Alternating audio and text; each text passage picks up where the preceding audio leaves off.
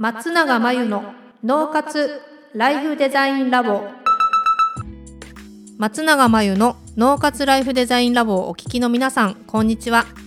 メンタルコーチの松永です。この番組では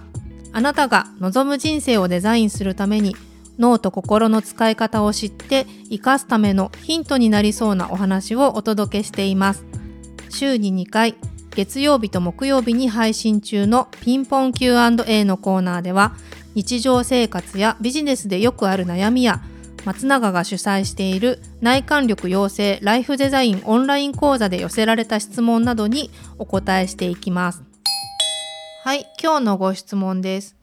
数年後の自分の目標を立てようと考えているのですが、年収など自分だけでは決められないものについて目標を明確にしすぎない方がいいのでしょうか？というご質問ですね。これは男性ですかね？はい、わかりました。数年後ね、今年の目標とかはもうあるのかな？で、えー、年収など自分だけでは決められないものについてということですが、まあ、年収はじゃあこの方は多分会社員ではなくて個人でお仕事を独立してやってるのかな？はい。でも年収は自分だけでは決められない確かに外的要因っていうのはあるので自分で決めたものになるとは限らないんですがおそらく個人事業主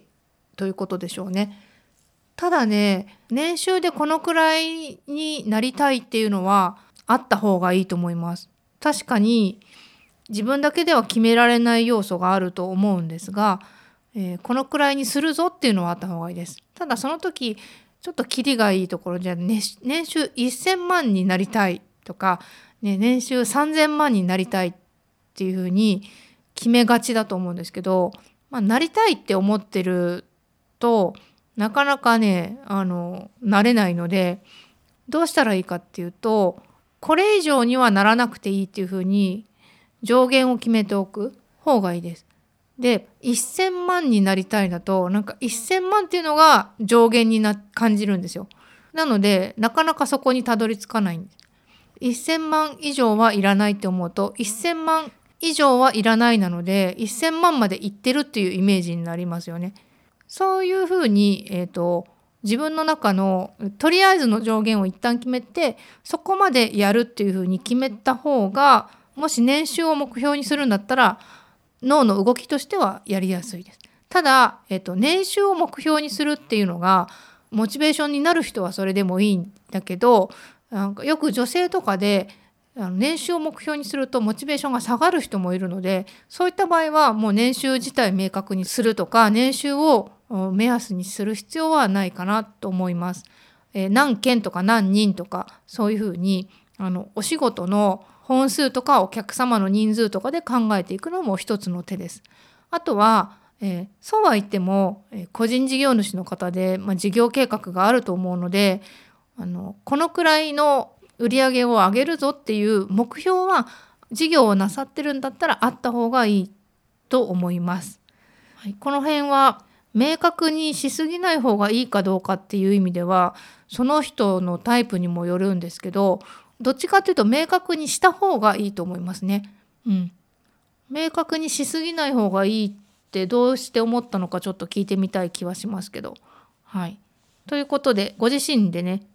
どうだったらやる気が出るかやりやすいかっていうのを見極めながら立ててみてください。以上ピンポン Q&A のコーナーでした。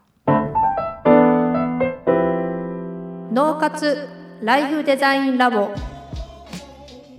2021年の春から内観力養成ライフデザインオンライン講座をスタートしています。